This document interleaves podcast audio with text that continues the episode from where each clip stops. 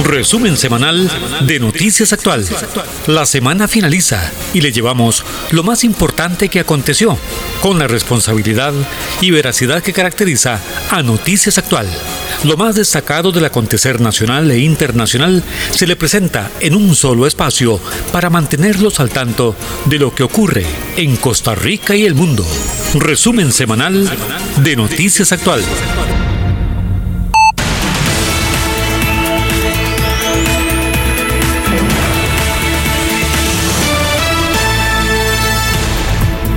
Gracias, buenos días. Iniciamos el resumen semanal de Noticias Actual con mucho entusiasmo en esta mañana de domingo. Luego de una semana noticiosa, realmente en esta semana consideramos que recibimos la mejor noticia del año, la mejor noticia positiva. Han habido noticias grandes, pero que tienen eh, consecuencias negativas o que eh, describen hechos que han generado daño. Esta semana recibimos una noticia que la esperanza es eh, de generar vida o de mantener la vida de miles de millones de personas en el planeta, como fue eh, la llegada mm, a nuestro país en términos de noticia eh, de la vacuna contra la COVID-19. Esto para nosotros, bueno, en, junio mm, no hubiéramos creído esto, cuando se hablaba de que los laboratorios estaban estaban ensayando, procurando, estaban experimentando con grupos y para conocer la efectividad de sus propuestas, de sus proyectos de eh, vacuna. Varios eh, laboratorios, eh, tanto en Estados Unidos, la Pfizer, que es la que se encargó de enviarnos la vacuna, como en Inglaterra e inclusive en Rusia. creo que China también ha estado experimentando con la vacuna para, pues para matar la pandemia, para matar el virus, para para volvernos inmunes al, virus, más bien para que el virus no nos mate. Pero bueno, eh, para nosotros ha sido la mejor noticia del año en esta semana y ahí viene una descripción en este resumen semanal de noticias actual. También vienen otras informaciones, una lamentable internacional que fue una masacre ocurrida en Etiopía, como también eh, vienen eh, temas nacionales que tienen que ver con movimientos en el gabinete desde finales de la semana pasada y algunas otras eh, informaciones sobre eh, la necesidad de apretar clavijas con las restricciones sanitarias porque aunque tengamos vacuna, estamos en una ola intensiva de contagios y pareciera que vamos a iniciar el próximo año con la peor parte de la pandemia. Así es que les dejamos con el detalle del resumen semanal. Adelante, don Uriel Dávila. Gracias Bernie, gracias amigos y amigas, bienvenidos, bienvenidas al resumen semanal de Noticias Actual, semana del 21 al 25 de diciembre. Hoy, en la sección a fondo, tendremos una entrevista con Floribet Torres y Giselle Mora de la Asociación de Trabajadores del Mercado Mayoreo. Iniciamos entonces el resumen semanal de Noticias Actual. Con las notas más destacadas de la presente semana, este es el resumen semanal de Noticias Actual.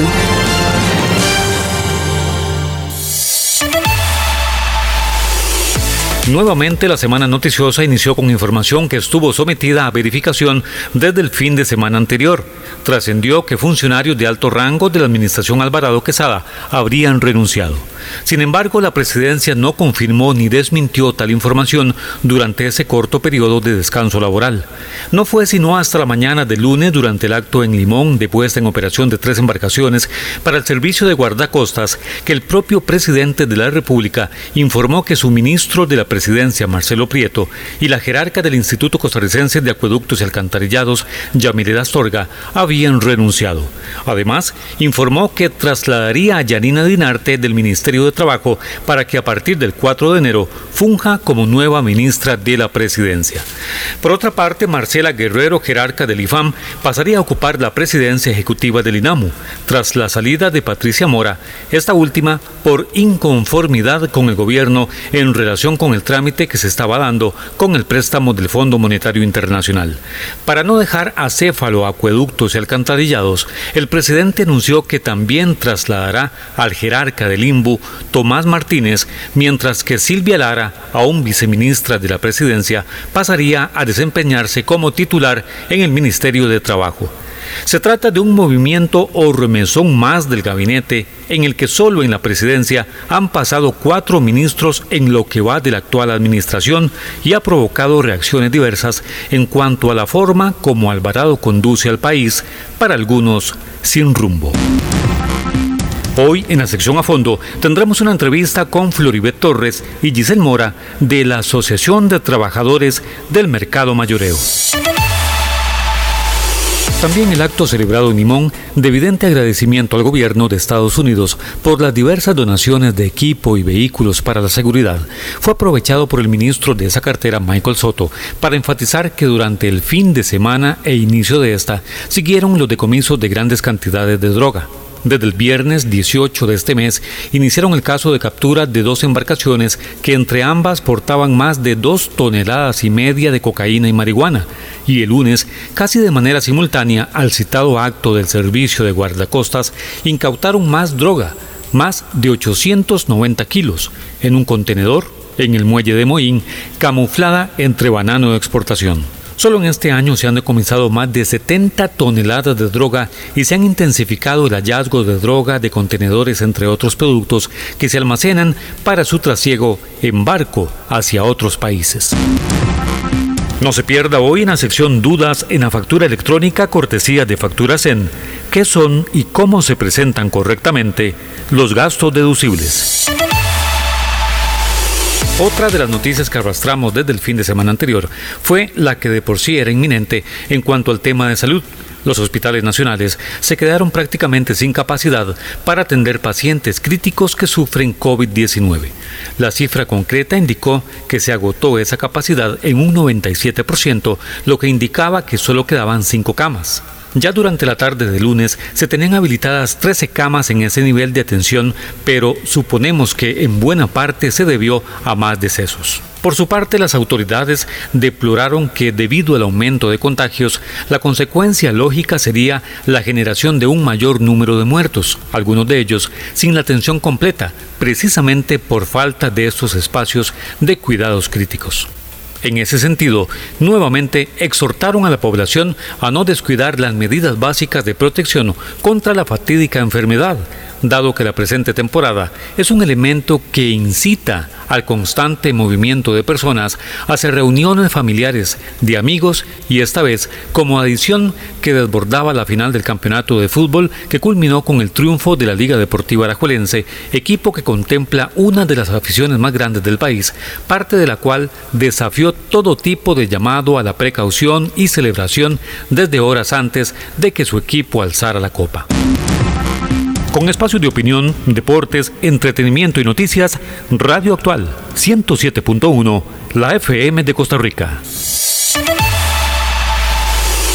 La Contraloría General de la República aprobó la compra urgente de más camas y su respectivo equipamiento ante el agotamiento que se generó durante las últimas dos semanas de espacios para atender a pacientes críticos con COVID-19.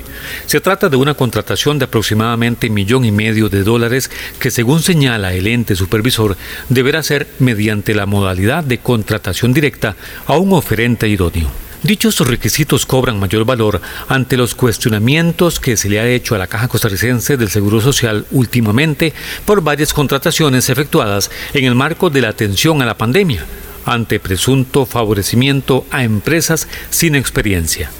La idea es evitar el desabastecimiento y según se detalló, la compra sería por, además de camas, monitores de signos vitales, ventiladores mecánicos, aspiradores, oxímetros y otros.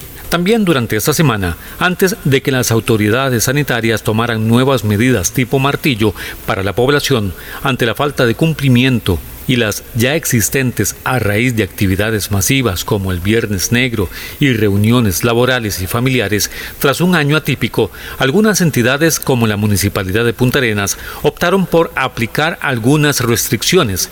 El horario, por ejemplo, de permanencia en las playas del Cantón Central Porteño se restringió a las 2 de la tarde y no a las 8 pm como estaba establecida. Por otra parte, los sindicatos de salud comenzaron a presionar al gobierno para que cuanto antes aplicara medidas drásticas ante el galopante aumento de casos y disminución de recursos para atender la pandemia. Entre tanto, mediante criterio médico, se modificó el lineamiento que indica que los contactos de pacientes con COVID-19 deberán guardar cuarentena durante 10 días y surgió el concepto de COVID prolongado para pacientes que están en recuperación con o sin síntomas, sobre los cuales no corresponden más pruebas PCR. Al final del martes, la presidencia a través de su chat informativo anunció que los extranjeros que salgan del país y regresen vía terrestre tendrán que cumplir 14 días de cuarentena y de no hacerlo se multará con 464.300 colones. Hoy, en la sección a fondo, tendremos una entrevista con Floribet Torres y Giselle Mora de la Asociación de Trabajadores del Mercado Mayoreo. El día miércoles 23 de diciembre, en medio del corre-corre de mucha gente en los preparativos de la cena y reunión familiar por la Navidad, el país recibió la mejor noticia del año. El presidente de la República, Carlos Alvarado, dijo durante el informe epidemiológico de las autoridades de salud que en cuestión de horas ingresaría a suelo nacional el primer lote de vacunas contra el SARS-CoV-2 COVID-19 y que el siguiente día comenzaría la campaña de vacunación en territorio nacional. Se trata de una información que antes de medio año nadie creía posible dado que aún no existía y apenas se hacían pruebas en varios laboratorios para determinar si sus proyectos tendrían la eficacia requerida. En efecto, a las 9 y minutos de la noche del miércoles ingresó un avión con las vacunas y durante la mañana del jueves 24 se inició la vacunación. Dos adultos mayores de un centro de larga estancia, más dos funcionarios de la salud, una enfermera y un médico, fueron los primeros en recibirla. La llegada de la vacuna a Costa Rica fue noticia en varios países, quienes destacaron a nuestra nación como una de las primeras en recibirla. Entre tanto, las autoridades nuestras aclararon que el proceso de vacunación es lento y que será hasta dentro de varios meses que tendrá efectividad, cuando se haya logrado la inmunización de cerca del 80% de la población. Por lo anterior, nuevamente exhortaron a la población a cumplir estrictamente las medidas sanitarias planteadas. Además, se anunciaron nuevas medidas restrictivas para la última semana del año y las primeras del venidero 2021. No se pierda hoy en la sección Dudas en la factura electrónica cortesía de Facturasen, qué son y cómo se presentan correctamente los gastos deducibles. En el ámbito internacional, sobresalió por su gravedad la masacre ocurrida en Benishagul Gunus, Etiopía, donde asesinaron a más de 100 civiles tan solo horas después de que el primer ministro Abiy Ahmed había visitado la localidad para tratar el tema de la violencia étnica. Evidentemente se trató de un ataque por violencia étnica, destacaron varios informativos al dar a conocer la lamentable noticia. El ataque, que duró más de una hora, también provocó varias decenas de heridos y cientos de desaparecidos. Los autores de estos hechos llegaron por sorpresa conforme amanecía e incendiaron casas y comenzaron a disparar. Llamó la atención que no hubo respuesta oportuna, pues se informó que toda la policía se había retirado a raíz de la reciente llegada del primer ministro con el fin de darle seguridad al funcionario. Gracias. Bueno, y en el marco de este resumen semanal de noticias actual, hoy queremos eh, unirnos a la celebración que hace nuestro amigo y colega desde Nicaragua, Dayton Hernández. Y es que el proyecto de Dayton, por supuesto, un proyecto de comunicación, eh, familia Radio TV, que eh, está afincado en Managua, Nicaragua, y transmite para el mundo está en el segundo aniversario, está de pláceme, se está cumpliendo dos años y sobre todo las felicitaciones a Dayton Hernández, ha sido eh, uno de los grandes colaboradores de nuestro proyecto de noticias actual, ahí desde que reventó, más bien antes de que reventara esta última crisis en Nicaragua del 18 de abril de hace dos o tres años, ya no recuerdo, ahí estuvo Dayton antes pasando informes importantes sobre objetivos en, en nuestro noticiero y hoy nos unimos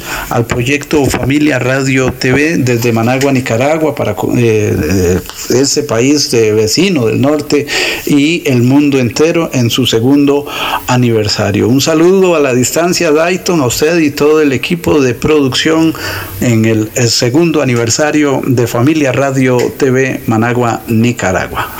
Buenos días. Resumen semanal de Noticias Actual 107.1 FM.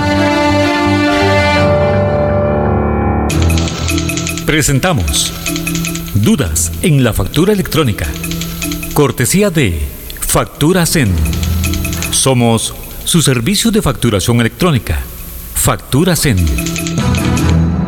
Hoy presentamos qué son y cómo se presentan correctamente los gastos deducibles. La confirmación de comprobantes electrónicos es un proceso muy importante y obligatorio, pero además muy sencillo con Facturazen. Por medio de nuestro sistema puedes gestionar los comprobantes electrónicos recibidos para así declarar tus gastos y otros deducibles. ¿Por qué es importante el proceso de confirmación de comprobantes electrónicos? Las empresas, profesionales autónomos y obligados tributarios tienen cuentas por cobrar y cuentas por pagar.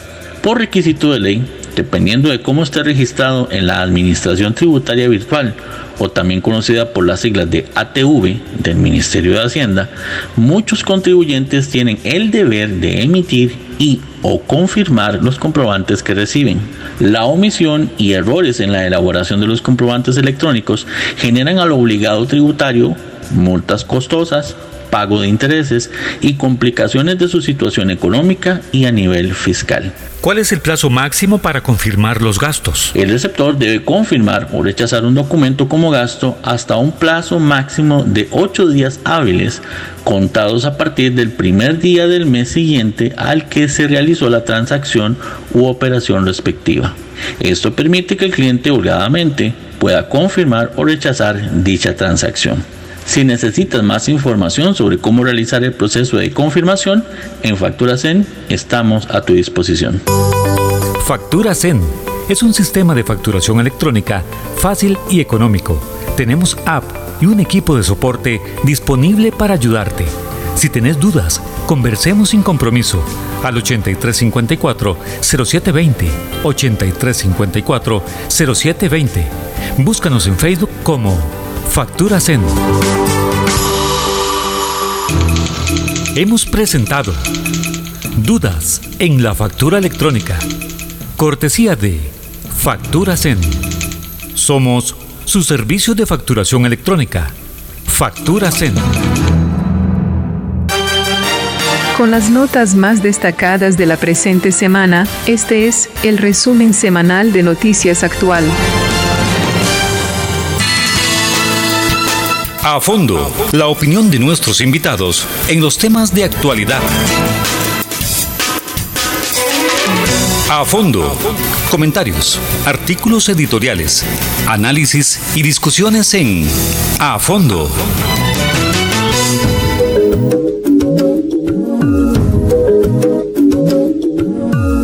Bueno, y sí, gracias. Eh, estamos eh, con el proyecto, un proyecto que ya eh, sobre el cual hemos eh, conversado en esta sección eh, y tiene que ver con los trabajadores del mercado de mayoreo, lo que el, el, mayoreo viene a ser casi que un símbolo aquí en la capital, por años ha estado, pero ellos requieren mejorar sus condiciones.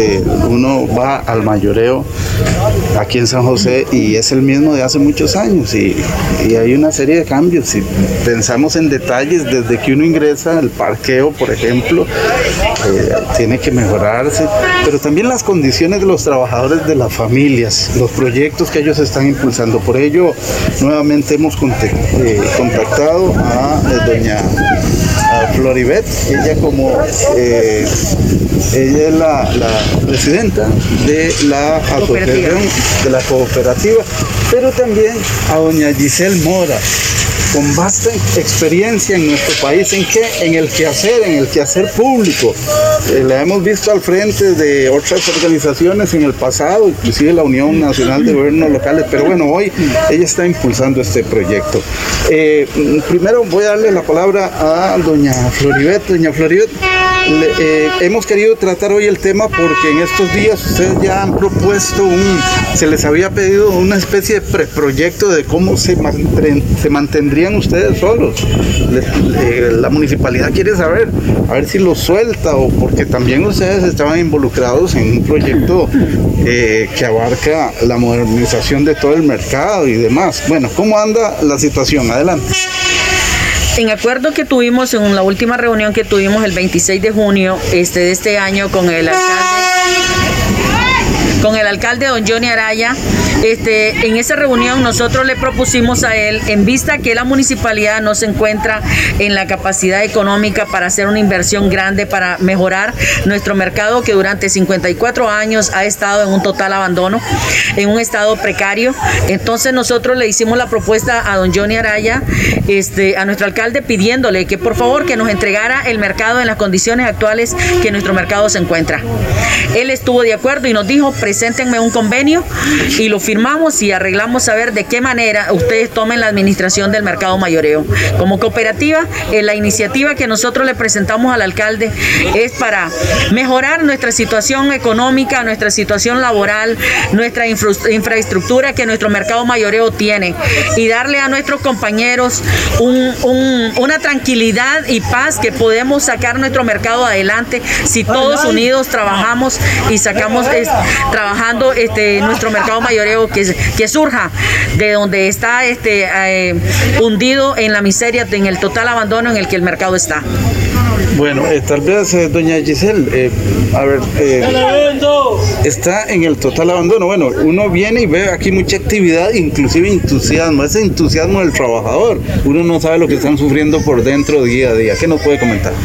Que este mercado es muy especial, este mercado es muy especial y yo creo que muy bendecido por Dios. Por eso la gente, aun cuando al mercado no se le ha podido, eh, no se le ha mejorado en nada, este mercado ha estado esperando por años, pero por años, años de años, a que este mercado pueda estar, estar en buenas condiciones, eh, ser más atractivo, no solamente para, para la gente nacional, para el ciudadano nacional, sino que también para el internacional, o sea, que atraiga turismo. Al no estar este, en sus condiciones, aún así, este mercado es un mercado que genera empleo, que genera que eh, son microempresarios, son gente que, luchadora, es una familia luchadora que de, una sola persona dependen varias familias. Este, creo que, que además, y además así, son tan bendecidos que Dios les da para que puedan ayudar a otras familias que ahora con la situación de la pandemia no tienen trabajo, no tienen recursos.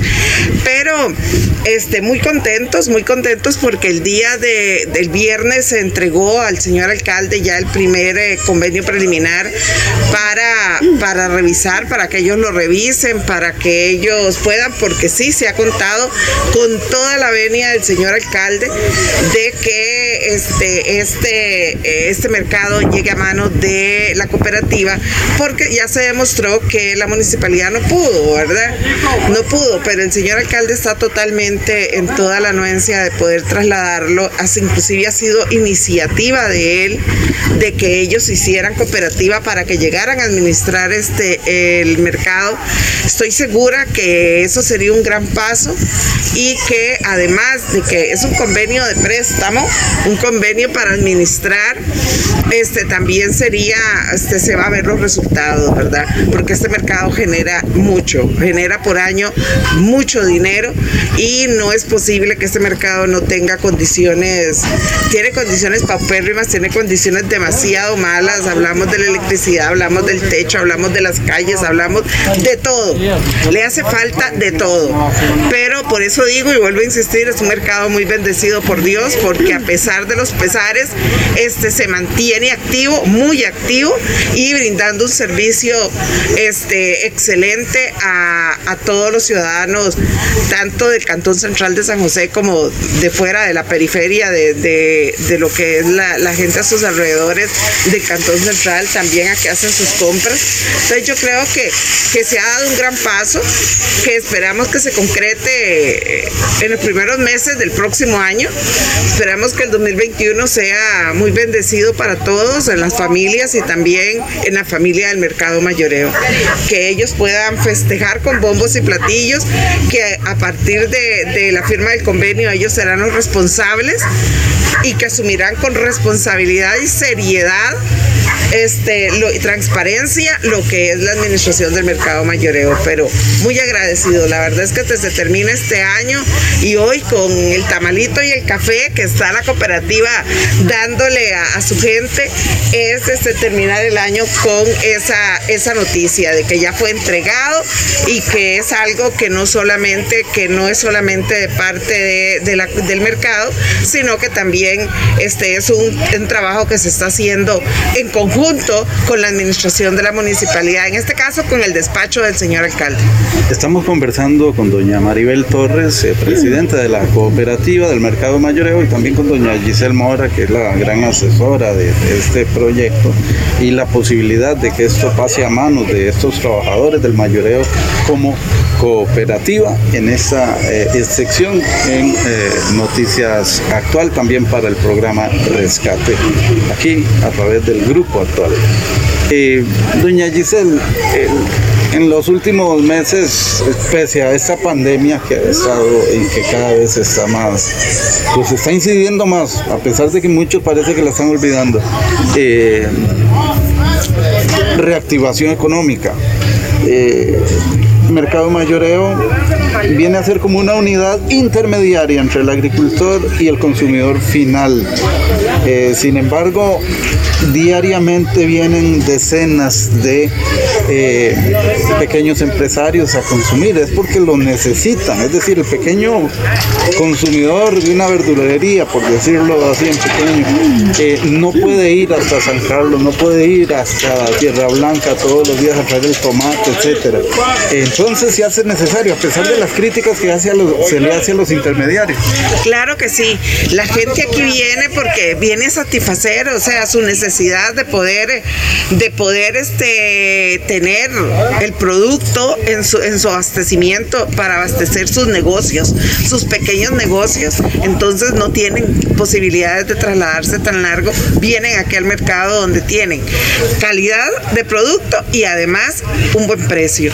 Entonces creemos que el gran esfuerzo que hace, y imagínense si, si la cooperativa tuviera esta administración, este, la cooperativa son personas totalmente identificadas con toda su gente, en la que conseguirían aún más, negociarían mejores precios, mejores productos y el ciudadano se vería beneficiado a la hora de su compra porque tendría mejores precios también para poder adquirirlo y mejor calidad. Entonces yo creo que, que, que por todos lados se beneficiaría y esto es prueba de que si se quiere se puede. Este mercado en la ha pasado la pandemia abierto, ha pasado la pandemia luchando y hay que recalcar que inclusive cumpliendo con las medidas de que, que da el Ministerio de Salud, inclusive invirtiendo ellos con sus propios recursos, comprando lo que se necesite para poder mantener este y cumplir con esas medidas sanitarias. Doña Maribel, pero yo recuerdo que también la municipalidad tenía esta área dentro de un proyecto ambicioso de modernización y que iban a, a generar hasta una especie de edificio con varios niveles y demás. ¿Qué pasó con ese proyecto? El problema, ellos siempre tienen un proyecto del cual hablan que tiene que involucra a la ciudad tecnológica, pero no cuenta, o sea, el proyecto que la municipalidad pretendía hacer aquí es un proyecto que no involucra al mercado mayoreo. Al llevarse a cabo ese proyecto, si se hubiera permitido llevarse a cabo en este lugar es un, es un centro comercial que no va, no es un mercado mayoreo que se vaya a adecuar a las necesidades de nuestros compañeros, de nuestros agricultores, de nuestros productores. Porque el problema que tenemos es que nos pueden hacer un centro comercial, pero un centro comercial para qué? Eh, sería, no traería ningún beneficio para nuestros compañeros y todos aquí seríamos desalojados por los altos costos de los alquileres. Eso sería, y nos cobrarían en dólares, no en colones. Claro. Doña Giselle, pero ese proyecto del que habla eh, doña Maribel como ciudad tecnológica todavía está, está vivo. Sí, sí, este, está vivo y es un buen proyecto. Es un buen proyecto, este, el de la ciudad tecnológica, ojalá lo lleguen a concretar pero este el mercado realmente no puede perder su origen, no puede perder su vocación de servicio, no puede perder su vocación de la cual por la cual nació y que es fortalecer al pequeño y gran agricultor, ¿verdad? Entonces, y además del servicio que le brinda a la ciudadanía. Entonces no no no calzaría, pero sí sí estamos seguros que la cooperativa buscará las mejoras del mercado que calce con la ciudad tecnológica que calce, que, que no se vea este, que no se vea como una parte o que ojalá se logre cumplir. Es más, creemos que si esto se da, este, podría ser eh, de ahí, este, que la municipalidad acompañe a la cooperativa a poner la primera piedra, el señor alcalde, en una mejora significativa que también va a lucirse en una ciudad tecnológica. Lo, que sí quisiera generarle mayor claridad es al concepto de si, a ver, descarta un proyecto al otro, eh, si hay ciudad tecnológica, no hay eh, modernización a través de, de, una cooperativa del mayoreo o, o, si va a ciudad tecnológica, va conforme el diseño de ellos. No creo que conforme el diseño de ellos, porque el diseño de ellos es demasiado ambicioso, pero sí será un mercado bonito, atractivo para, para la, el ciudadano nacional, igualmente que para el extranjero. Venir a traer el turismo, sería un mercado donde uno le den ganas de llegar, aprovechar venir a hacer un sábado, un domingo las compras y aprovechar tomarse un café, este, venir y darse un paseo, conseguir desde las matas hasta la artesanía, desde arreglar un zapato hasta eh, suplir cualquier emergencia o, o también el limpiabotas, ¿verdad? Volver a limpiabotas, a que sea. No perder esa esencia, no perder la esencia del costarricense. Ustedes ya tienen un diseño. Se tiene, la cooperativa tiene un diseño de lo que sería el mercado, obviamente, poco a poco, por etapas, ¿verdad? Pero sí sería un mercado que, que tiene que tener. Obviamente, al tener la administración de inmediato, hay mejoras que hay que hacerlas de inmediato, porque son una bomba de tiempo, como los techos, la electricidad. Eh, hay muchas cosas que hay que, que hay que hacer de inmediato, pero sí, este, sí sería. No, no sería un proyecto que lleve la estructura que llevaría la ciudad tecnológica, pero que sí calzaría y se luciría para todo el habitante, toda la gente que venga a visitar la ciudad tecnológica. ¿Financiamiento de dónde, doña Maribel? El financiamiento nosotros lo generaríamos a través de nuestro mismo mercado, porque si tomamos el mercado así como están las instalaciones actuales, nuestro mercado deja por día 4 millones de colones diario, con el cual nosotros estaríamos utilizando lo que ingrese del mercado, lo estaríamos reinvirtiendo en las mejoras que nuestro mercado requiere. Y, y además se tiene abierto, este, la, este, hay, hay mucha, mucha que nos han venido a este, mucha conversación con bancos, con obviamente contamos también con el apoyo total de Infocop que Infocop este, está totalmente a la par de la cooperativa, asesorándolos de la mano y ellos también están convencidos que se puede apostar, que vale la pena apostar por el mercado, por mejorar el mercado mayoreo. Entonces sí buscarían un financiamiento. Si se fuera necesario, sí, sí, sí se lo buscarían. Y la, la cooperativa estaría en condiciones de poder meterse, obviamente, hacer préstamos, este, buscar financiamiento responsable ¿verdad? Responsable y que esté en capacidad de que ellos puedan asumir su pago.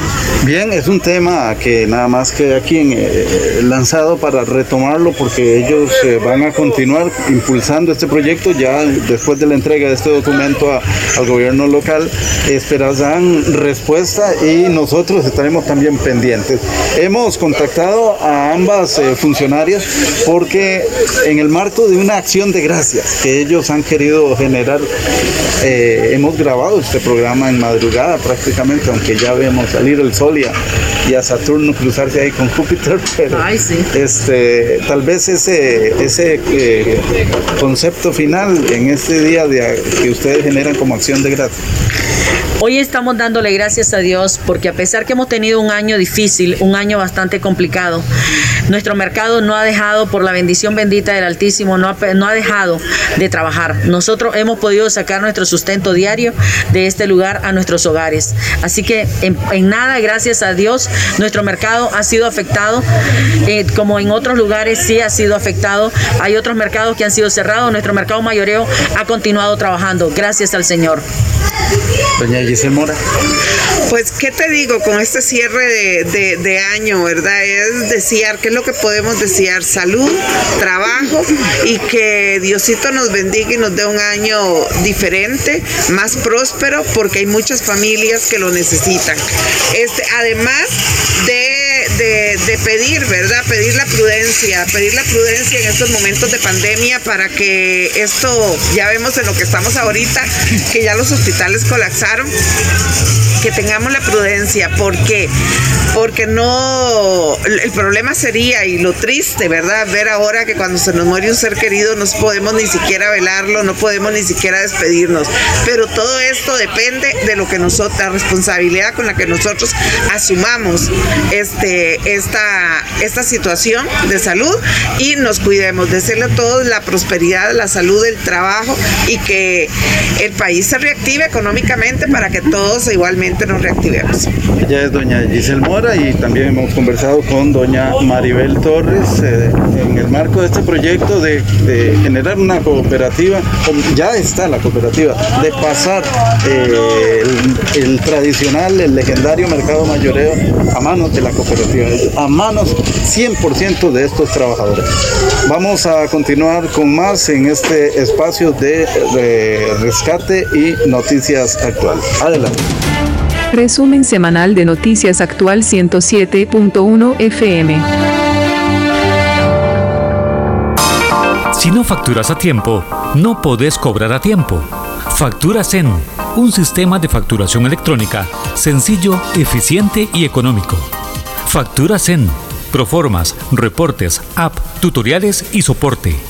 Aprovecha un 20% de descuento en cualquiera de los planes profesionales y un 40% en los planes empresariales al mencionar que escuchó este mensaje. Si tenés dudas, conversemos sin compromiso al 8354-0720.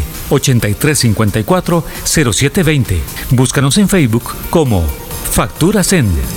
Trabajamos para que facturar sea tu momento Zen del día.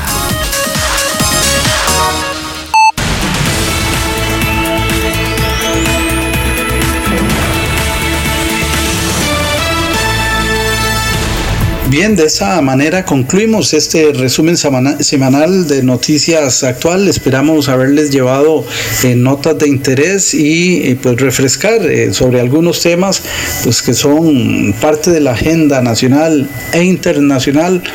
Pues se han suscitado hechos que han sido noticia que le interesa a la colectividad y desde ya estamos trabajando para el próximo resumen. Esperamos que haya pasado bien en estos días de noche Nochebuena y Navidad y como les indicaba al principio con esta la mejor noticia del año y es que llegó la vacuna contra el COVID-19 a nuestro país y ya se comenzó a aplicar. Va a seguir el proceso de vacunación, los resultados positivos se estarán viendo muchos meses en adelante, no sé, posiblemente después de mitad de año de 2021. Eh, sin embargo, es parte del proceso. De ahí que nos sumamos al llamado BM a la exhortación de las autoridades sanitarias para eh, cumplir con las medidas sanitarias básicas y ojalá no solo las básicas, las que usted pueda implementar eh, las 24 horas del día, esté donde esté, pero bueno, las básicas, mantener la distancia social un metro ochenta, lavarse las manos con, sea con gel, alcohol, jabón a menudo y eh, por supuesto portar mascarilla y si es necesario pues también o si usted lo considera además la visera. Bien, de esta manera concluimos que Dios les bendiga y que sigan disfrutando de este domingo. Hasta pronto. Gracias Bernie, amigos y amigas, muchísimas gracias por su sintonía. Hasta la próxima semana en un nuevo espacio de El resumen semanal de Noticias Actual. Resumen semanal de Noticias Actual. La semana finaliza y le llevamos lo más importante que aconteció, con la responsabilidad y veracidad que caracteriza a Noticias Actual. Lo más destacado del acontecer nacional e internacional se le presenta en un solo espacio para mantenerlos al tanto de lo que ocurre en Costa Rica y el mundo. Resumen semanal de Noticias Actual.